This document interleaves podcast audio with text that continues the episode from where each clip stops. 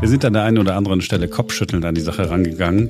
Nämlich immer dann, wenn wir uns die Frage gestellt haben, warum schaffen wir es in Deutschland nicht, eine vernünftige Datenlage auch an Feiertagen zu haben? Warum sind wir so schlecht aufgestellt in Deutschland, wenn es um die Übermittlung von Daten geht, wenn es überhaupt um Daten geht, die möglicherweise in elektronischer Form übermittelt werden müssen?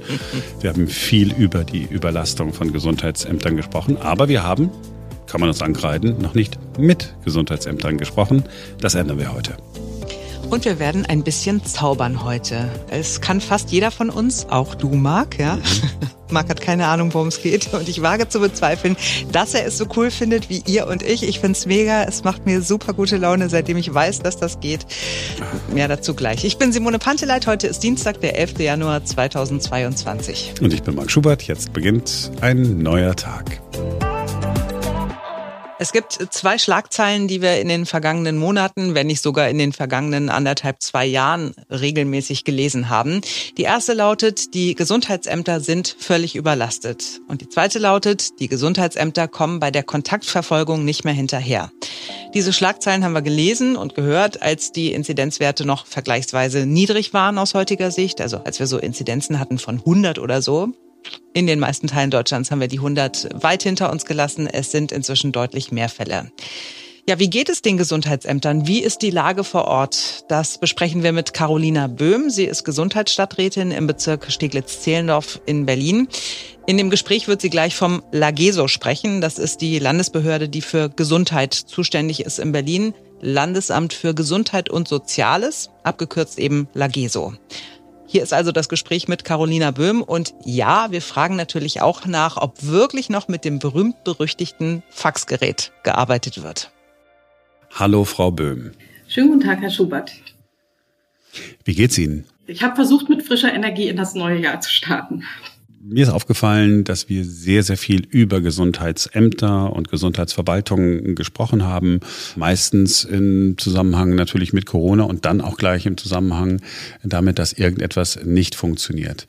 Heute ist das erste Mal, dass ich persönlich mit jemandem spreche, der direkt sozusagen an der Basis ist, der jeden Tag dafür verantwortlich ist, äh, alles Mögliche zu tun, um all diese ganzen Corona-Maßnahmen zu begleiten, Kontakte nachzuverfolgen und dafür schon mal vielen Dank und danke, dass Sie sich Zeit nehmen.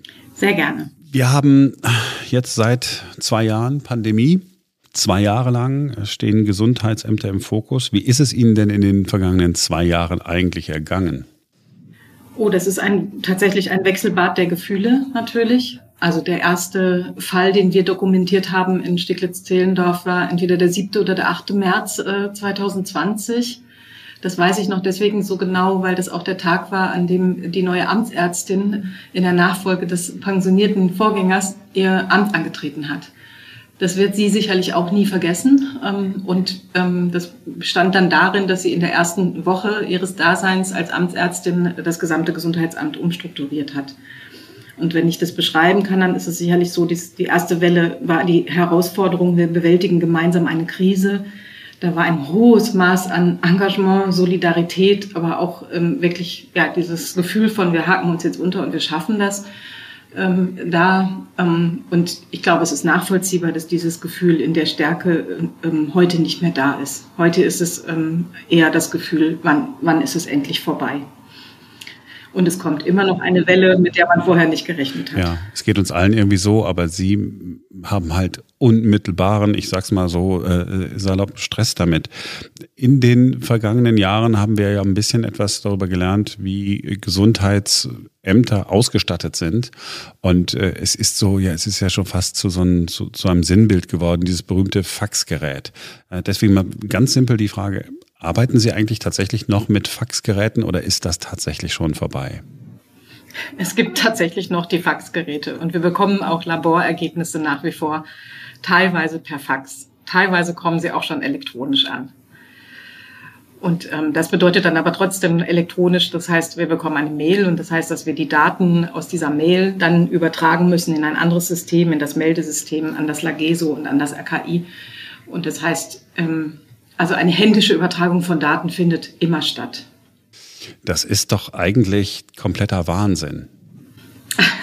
Das ist, ähm, aber ich glaube, es ist, ähm, also das gehört bestimmt zu den Dingen, die wir uns hinterher ähm, in Ruhe anschauen müssen, ob man in der Situation, wenn eine Pandemie kommt, ähm, die man nicht kannte, mit vielen Herausforderungen schon direkt die perfekten IT-Lösungen dafür entwickelt. Ähm, also wir sind ja schon sehr froh, dass das über das Helmholtz-Institut ähm, so eine Software wie SORMAS entwickelt wurde, weil sie uns tatsächlich Eingabedaten komprimiert äh, und uns auch Zusammenhänge herstellen lässt zwischen Fällen und Kontaktpersonen. Also es ist eine ganze Menge passiert, aber natürlich ist es noch nicht perfekt. Ja, ich meine auch gar nicht äh, das als Vorwurf an Sie, weil Sie sind ja nicht äh, diejenige, die dann sagt, okay, wir machen jetzt dieses landesweit einheitliche oder bundesweit einheitliche System, aber man hat sie am ausgestreckten Arm verhungern lassen. Ja, ja, wir kümmern uns irgendwie, aber ich meine, die Pandemie ist ja zwei Jahre alt, da bin ich wirklich, wirklich jetzt davon ausgegangen vor unserem Gespräch, dass wenn ich Ihnen die Frage nach dem Faxgerät stelle, dass Sie sagen, Herr Schubert, kommen Sie mir nicht mit den alten Kamellen. Man hat sich schon gekümmert, hier äh, ist dann äh, ein solches System. Das, man kommt ja dann auch, wenn man diese Arbeit macht, dieses wirklich Dinge zu übertragen, man wird doch in dem Moment, denkt man auch, ich hätte doch meine Zeit noch ganz anders investieren können. Man macht eine Büroarbeit, dabei könnte man vielleicht eher noch Kontakt zu Menschen aufnehmen, die gerade im Moment Hilfe brauchen oder Fragen haben. Mhm. Ja, das ist sicherlich etwas, was die Beschäftigten insgesamt sehr belastet. Also wir haben ja alle in den, in den Gesundheitsämtern unsere Arbeit umstrukturiert und ähm, ich glaube, die größte Belastung ist tatsächlich die, dass die Kollegen und Kolleginnen ja auch seit zwei Jahren jetzt in der Corona-Pandemie Bekämpfung unterstützen wie auch immer das technisch ähm, aussieht, aber vor allen Dingen auch ihre, ihre sonstige Tätigkeit ja ruhen lassen. Und das ist für die Kolleginnen und Kollegen auch eine, eine sehr große Belastung. Wenn Sie sich mal vorstellen, wir machen jetzt seit zwei Jahren keine zahnärztlichen Vorsorgeuntersuchungen mehr. Das ist, ähm, das ist nicht so ganz ohne. Da werden wir sicherlich auch in der langfristigen Perspektive nochmal drüber sprechen müssen. Langfristige Perspektive heißt, wenn Corona irgendwann mal vorbei ist, Sie haben da schon so eine Liste, wo Sie sagen, so Leute, äh, lieber Senat in Berlin oder liebe Bundesregierung, wer auch immer äh, sich darum kümmert, so machen wir es nicht nochmal. Auf jeden Fall. Also mein größter Wunsch ist, dass wenn wir es, wenn wir sehen, dass, äh, dass ein Ende in Sicht ist, dass dann dieser dieses Beratungsgremium, was ich gut finde, was jetzt auf der ähm, Bundesebene ja noch mal ein bisschen breiter aufgestellt wurde, ist, dass die ähm, trotzdem weiter zusammensitzen und auch ähm, ja, auswerten und überlegen, was man daraus lernen kann. Ähm, Sie haben mir ähm, im Vorgespräch gesagt, Sie haben etwa 150 Mitarbeiter. Sind sozusagen alle im Moment mit Corona beschäftigt?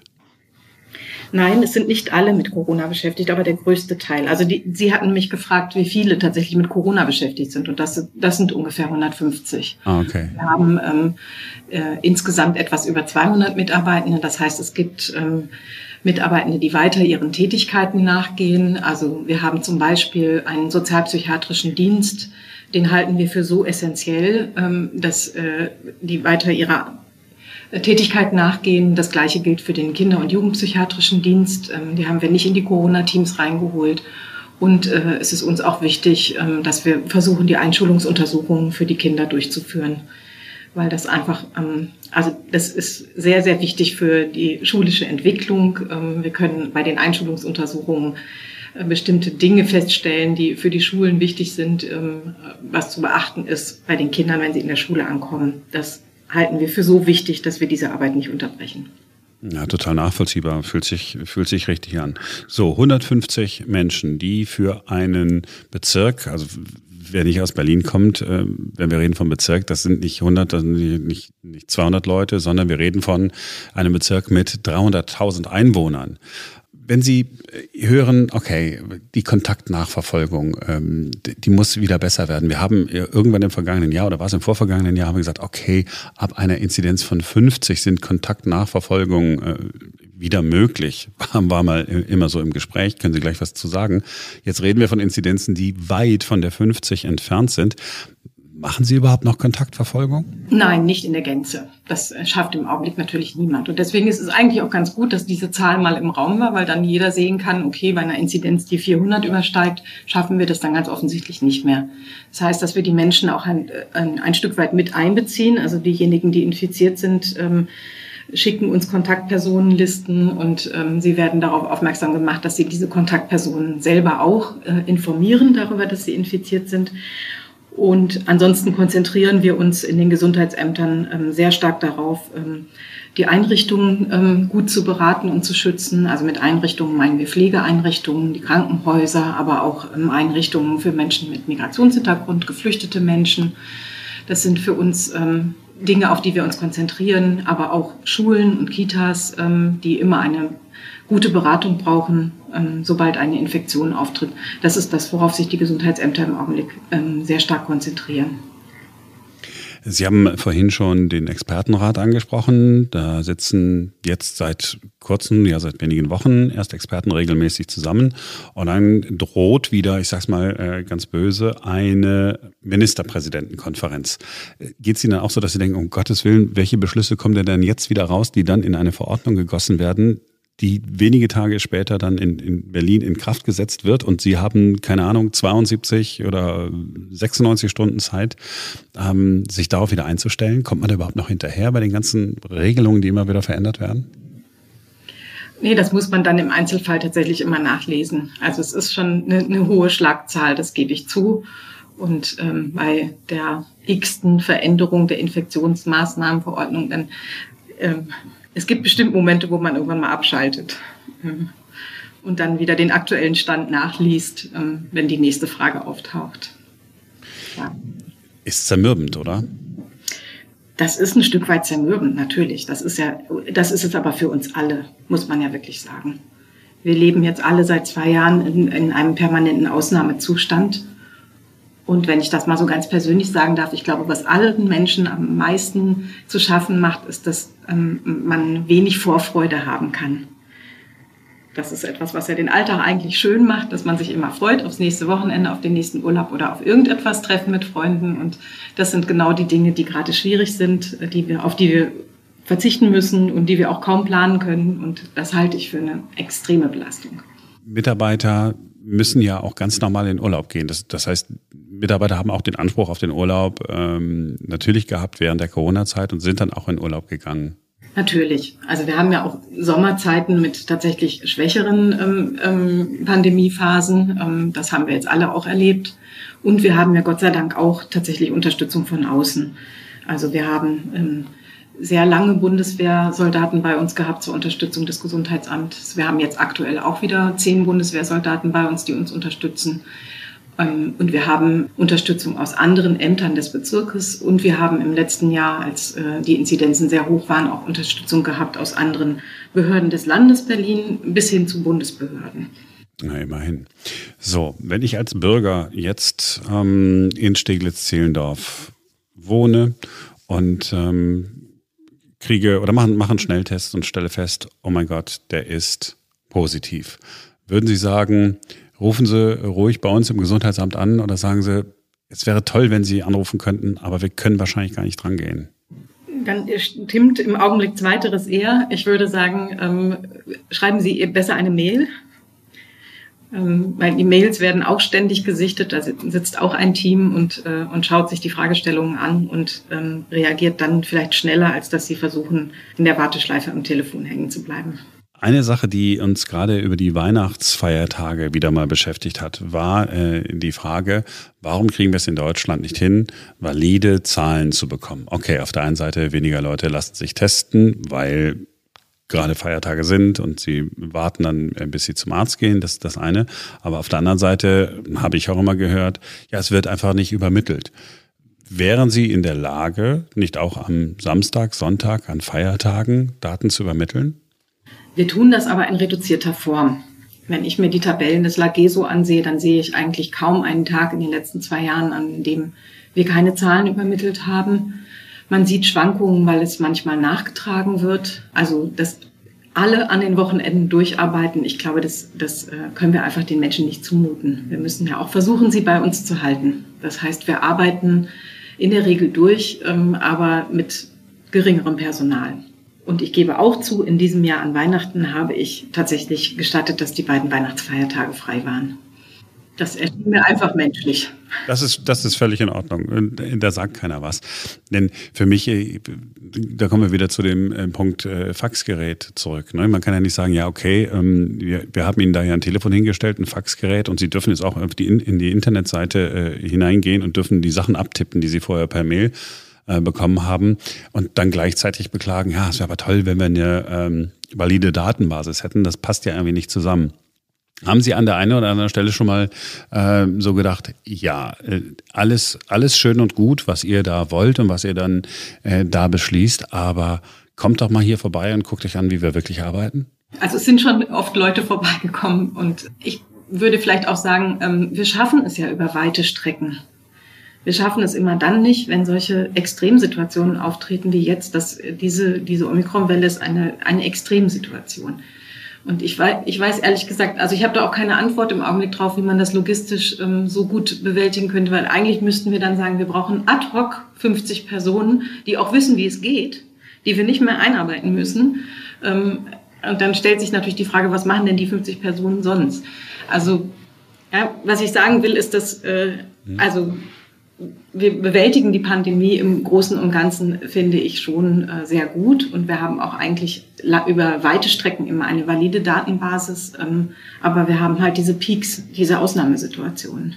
Ja, und Steglitz-Zehlendorf steht ja immer noch vergleichsweise gut da als Bezirk, der ja ein bisschen mehr Fläche hat, wo nicht alles äh, so extrem äh, dicht bebaut ist wie vielleicht in anderen Bezirken, wie vielleicht in Tempelhof Schöneberg oder so. Da haben Sie ja vielleicht noch ein bisschen, darf ich das so sagen, Glück. Wir sehen, dass wir ähm, geringere Inzidenzen haben, fast durchgängig. Und das ist sicherlich ähm, ein bisschen dem geschuldet, dass es hier zumindest in Teilen des Bezirks äh, die Menschen tatsächlich mehr Ausweichflächen haben. Und vielleicht auch Berufen nachgehen, in denen sie nicht ständig ähm, so eine Kontaktdichte erleben. Ähm, das äh, spielt da sicherlich mit rein. Andererseits muss man dann auch sehen, wir sind ja der lebensälteste Bezirk ähm, von Berlin. Wir haben sehr viele Pflegeeinrichtungen und deswegen sind wir, obwohl wir eine niedrige ähm, Inzidenz haben bei den Infizierten, ähm, sind wir trotzdem an dritter Stelle mit den Todesfällen mit und an Corona. Weil äh, es Cluster gibt in, in Pflegeheimen zum Beispiel? Ja, und weil es ja insgesamt natürlich, also es ist nach wie vor so, dass sich äh, das Risiko schwerer zu erkranken ist mit gestiegenem Alter einfach höher. Gut, dass Sie das nochmal ansprechen, die Pflegeheime. Sie haben vorhin schon einmal gesagt, dass Sie äh, da sehr aktiv sind. Was muss denn ein Gesundheitsamt leisten für Pflegeheime jetzt? Sind die nicht vergleichsweise ja, autark und wissen, was sie zu tun haben in dieser Corona-Situation, in der wir sind? Ja, sicherlich. Und, und wir sind auch sehr, sehr glücklich, dass, äh, dass wir sehen, dass äh, also die, schon die erste Impfkampagne des Landes Berlin äh, hat ja sehr konkret dort angesetzt. Ähm, das war eine wirklich sehr richtige Entscheidung, ähm, zuerst in die Pflegeeinrichtungen zu gehen. Und auch jetzt die, die Drittimpfungen wurden sehr konsequent in den Pflegeeinrichtungen durchgesetzt. Aber wenn sie dann dort ähm, wieder eine Infektion haben, dann, ähm, also dann löst das auch immer eine etwas, äh, ja, eine aufgeregte Situation aus und, und dort finden dann wirklich Beratungsgespräche statt, um möglichst schnell herauszufinden, wie es dazu kommen konnte und wie man vielleicht doch wieder gucken muss, welche Situationen müssen wir unterbinden, ähm, damit keine Infektionen weitergetragen werden. Und machen Sie ähm, auch äh, Kontrollen vor Ort, wenn zum Beispiel Veranstaltungen angemeldet äh, werden oder so? Gehen Sie dann immer vor Ort und gucken sich dann die Hygienekonzepte genau an? Also das schaffen wir im Augenblick auch nicht. Das konnten wir in etwas ruhigeren Zeiten, ja. Also den Sommer über im Prinzip. Ja. So, wenn Sie zum Abschluss unseres Gespräches mhm. haben Sie ja mehr als einen Wunsch frei. Der erste Wunsch wird sein, hoffentlich ist diese Pandemie bald vorüber. Selbstverständlich. Und äh, ihr, ihr zweiter Wunsch wäre, dürfen Sie gerne an Ihre Kolleginnen und Kollegen aus der Politik richten. Was muss passieren, damit Sie für die nächste Pandemie besser aufgestellt sind, technisch und vielleicht auch personell? Also wir müssen ähm, den öffentlichen Gesundheitsdienst tatsächlich ernsthaft miteinander diskutieren, damit wir ähm, einen, damit wir so gut aufgestellt sind, dass wir vielleicht wirklich über einen Puffer sprechen ähm, im öffentlichen Gesundheitsdienst für bestimmte Krisensituationen. Ich würde mir aber tatsächlich auch wünschen, ähm, dass wir mitnehmen aus dieser Krise, dass wir in den Bildungseinrichtungen auch daran arbeiten müssen, auf solche Krisensituationen zu reagieren. Ich glaube, dass die Familien in diesem Land ähm, mit die größte Last getragen haben, deren Kinder in den Schulen waren oder eben nicht in den Schulen waren, sondern zu Hause lernen mussten. Und ähm, das muss eine ganz große Lektion sein. Da haben Sie recht, Frau Böhm. Ich danke Ihnen, dass Sie sich Zeit genommen haben. Gerade jetzt äh, in diesen Zeiten ist das nicht selbstverständlich. Ich wünsche Ihnen viel Erfolg. Äh, ich danke Ihnen noch einmal für das, was Sie tun, für all die Menschen in Ihrem Bezirk. Und äh, der Dank gilt stellvertretend für ja all Ihre Kolleginnen und Kollegen in all den Gesundheitsämtern in Berlin, in Brandenburg, in, in Deutschland. Halten Sie noch ein bisschen durch. Sehr gerne. Halten Sie noch ein bisschen durch. Wir haben äh, mit dem Virologen Klaus Stör ja immer mal wieder gesprochen und er ist sich ziemlich sicher nach all den Daten, die wir haben, dass wir von der Pandemie in die Endemie übergehen und das sehr wahrscheinlich in diesem Sommer. Ja, das hoffe ich auch sehr, tatsächlich. Jetzt sind wir endlich bei dem Thema, das Simone unbedingt machen will. Sie wollte es gestern schon im Podcast machen, hatten wir aber keine Zeit. Irgendwas hat es mit Technik zu tun. Mhm. Ich weiß nicht, worum es geht. Was ist es? Ihr Auftritt vor Leid. ja, also es hat mit Technik zu tun. Es ist schon ein Wunder, dass ich dann darüber rede mhm. und dass ich das nicht Ferenz überlasse. Äh, es hat aber auch mit Harry Potter zu tun. Wow, ich wusste, sowas kommt. Ich wusste, dass sowas kommt. Irgendwas Cheesiness kommt da. Ja.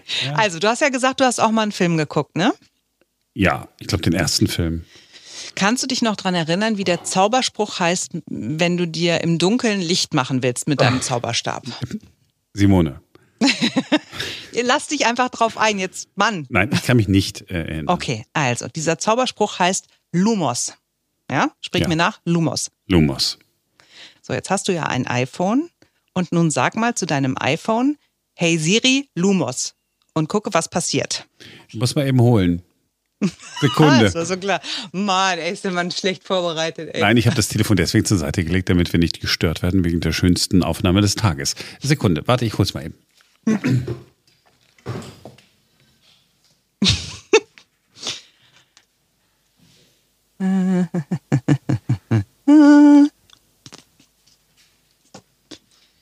so, bei mir hat es schon funktioniert, kann ich euch sagen.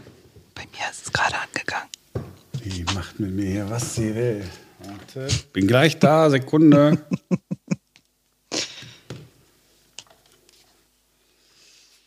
so, also. Brauchen wir hier die. Hey Siri. Lumos. Okay, ich habe Taschenlampe eingeschaltet. Die, die Taschenlampe eingeschaltet. Ja. Ist es nicht mega? Komm jetzt freu dich bitte. Moment, das war's? Nee, es, es, gibt, es gibt noch ein paar mehr äh, kleine Skills. Aber wie, komm schon, das ist doch total cool. Du kannst mit deinem iPhone äh, zaubern, indem du sagst, hey Siri, Lumos und dann geht die Taschenlampe an. Hey Siri, Taschenlampe. geht die Taschenlampe an war so ey, du bist so ein Spielverderber. Also, lass mich das noch kurz ausführen, weil es gibt bestimmt Leute, die den Podcast hören und die das gut finden. Wäre euer Handy jetzt auf englische Sprache eingestellt, was es wahrscheinlich nicht ist, dann könntet ihr noch Hey Siri Nox sagen. Das ist der Zauberspruch für Dunkelheit quasi. Funktioniert nicht nur bei iOS, sondern auch bei Android. Und dann geht die Taschenlampe wieder aus. Und es gibt noch ein weiteres Gimmick, auch äh, mit englischer Spracheinstellung. Ihr könnt Hey Siri oder Hey Google sagen und dann den Aufrufezauber Accio plus den Namen der App, die ihr öffnen wollt. Also zum Beispiel Hey Siri, Akio Instagram. Und dann öffnet sich die App. Mein Sohn hat es ausprobiert, funktioniert 1A und fand es auch ganz toll. Warum Warum soll man es denn? Hat, ist das schneller? Geht das besser? Nee. Nein, weil es einfach Spaß macht. Weil ich meine, also jeder, der so ein bisschen Spaß hat an diesem Harry Potter-Universum und äh, auch noch auf den Brief auf, aus Hogwarts wartet oder glaubt, dass er irgendwann eines Tages nur verloren gegangen ist, der äh, hat da Spaß dran behaupte ich. Also ich habe das bei, bei mir auf der Instagram-Seite äh, gepostet, also in meiner Story, und habe so viele Nachrichten dazu bekommen von Leuten, die gesagt haben, so, hey, ich habe es gleich ausprobiert, voll geil, es macht voll Spaß, wie lustig. Ja, natürlich kannst du sagen, hey Siri, Taschenlampe. Aber so ist es doch ein bisschen, bisschen nicer. Hey Siri, Laserschwert. Ach, damit würde man nicht kriegen, ja? Hm. Was hat sie? Ich habe leider nichts Passendes zu Lasergerätehersteller gefunden. Hm. Siehst du? Warte mal eben. Du kannst. Alexa, Lumos. Lumos von by Beats auf Amazon Music. Jetzt kommt Ich kann auch Mucke. zaubern. Auf toll. einmal ist Musik. Alexa, stopp. Nicht zu ertragen. Okay, also wie lange das schon funktioniert, äh, weiß man nicht so richtig. Äh, einige Twitter-Nutzer sagen, das geht seit dem 1. Januar, seitdem die Doku Return to Hogwarts veröffentlicht worden ist. Haben wir ja hier im Podcast auch schon drüber gesprochen. Marc war ähnlich begeistert. Alles gut. Wie jetzt von diesen äh, Zaubersprechen. Aber also ich äh, finde es lustig. Ich habe äh, mich wirklich einen, einen halben Tag lang sehr drüber gefreut, als, als ich das entdeckt habe und gelesen habe. Und ich wollte das mit euch teilen und hoffe, ihr freut euch genauso darüber, auch wenn unsere, unser kleiner Grinch äh, Mark Nein. sich nur darüber freuen würde, wenn man ein Laserschwert anmachen könnte. Nein, ich freue mich für euch, ich freue mich für dich, Simone, ich freue mich für deine ganze Familie, dass ihr endlich den Sinn eurer Smartphones erkannt habt. Das ist echt, ich bin, Oh, jetzt bist du voll enttäuscht von mir und von, von meinem. nein, überhaupt nicht. Ich bin, es ist, ja, weiß ich, es ist Trauer, es ist Entsetzen, man weiß es noch nicht. noch ist zu viel Adrenalin äh, in meinem Körper, sozusagen, damit ich flüchten kann. Aber ich halte mich ja hier fest, damit ich bleibe. Und erst später kommt dann dieses, dieses eine Gefühl. Und dann, das sage ich dann, kann ich dann morgen sagen, wie es mir geht. Hey Siri. So, das war's für heute. Ich bin mir nicht sicher, ob ich das richtig verstanden habe. Ja, dann nochmal. So, für alle. Das war's für heute. Schön, dass ihr dabei gewesen seid. Wir sind morgen wieder für euch da. Denn dann ist wieder ein neuer Tag. Schönen Dienstag euch.